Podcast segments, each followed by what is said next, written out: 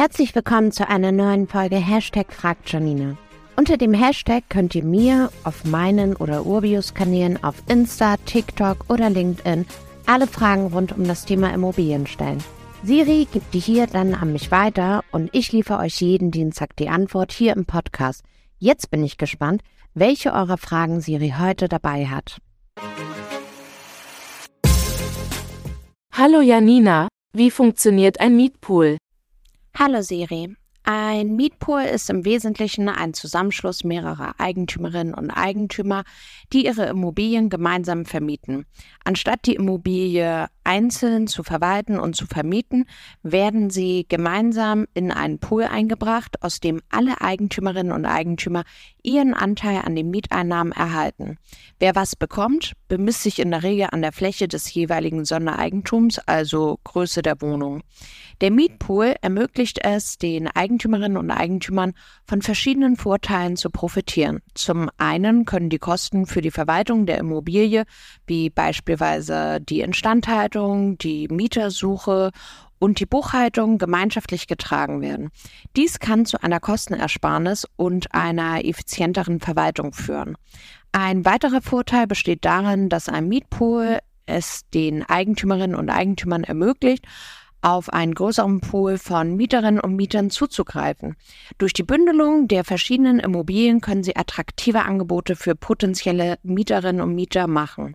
Beispielsweise, indem sie eine größere Auswahl an Wohnungen oder Häusern in verschiedenen Lagen und Preiskategorien anbieten können.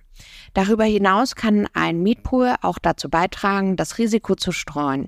Wenn beispielsweise eine Immobilie im Pool leer steht oder längere Zeit keine Mieteinnahmen generiert, können die Einnahmen aus den anderen Immobilien des Pools dies teilweise ausgleichen. Es ist jedoch wichtig, auch die möglichen Nachteile eines Mietpools zu berücksichtigen. Eine Herausforderung besteht darin, eine gute Organisation und Kommunikation zwischen den Eigentümerinnen und Eigentümern herzustellen. Es muss klare Regeln und Vereinbarungen geben, wie beispielsweise die Aufteilung der Mieteinnahmen, die Entscheidungsfindung und die Verantwortlichkeiten bei der Verwaltung der Immobilie. Ein weiterer potenzieller Nachteil besteht darin, dass sich alle Eigentümerinnen und Eigentümer mit den Entscheidungen und Maßnahmen des Mietpools zufrieden sein könnten. Unterschiedliche Interessen und Vorstellungen können zu Konflikten führen, die sorgfältig behandelt werden müssen um eine reibungslose Zusammenarbeit zu gewährleisten. Es gibt verschiedene rechtliche und organisatorische Modelle für Mietpools und es ist wichtig, sich vor der Gründung eines Mietpools rechtlichen Rat zu holen und alle rechtlichen und finanziellen Aspekte zu klären. Zusammenfassend kann man sagen, dass ein Mietpool eine interessante Möglichkeit ist, um gemeinschaftlich Immobilien zu vermieten und Einnahmen zu generieren. Er bietet Vorteile wie Kostenersparnis, größeren Zugang zu Mieterinnen und Mietern und Risikostreuung. Es gibt jedoch auch Herausforderungen bei der Organisation und Kommunikation zwischen den Eigentümern und Eigentümerinnen. Danke, Janina. Bald habe ich sicher weitere Fragen an dich.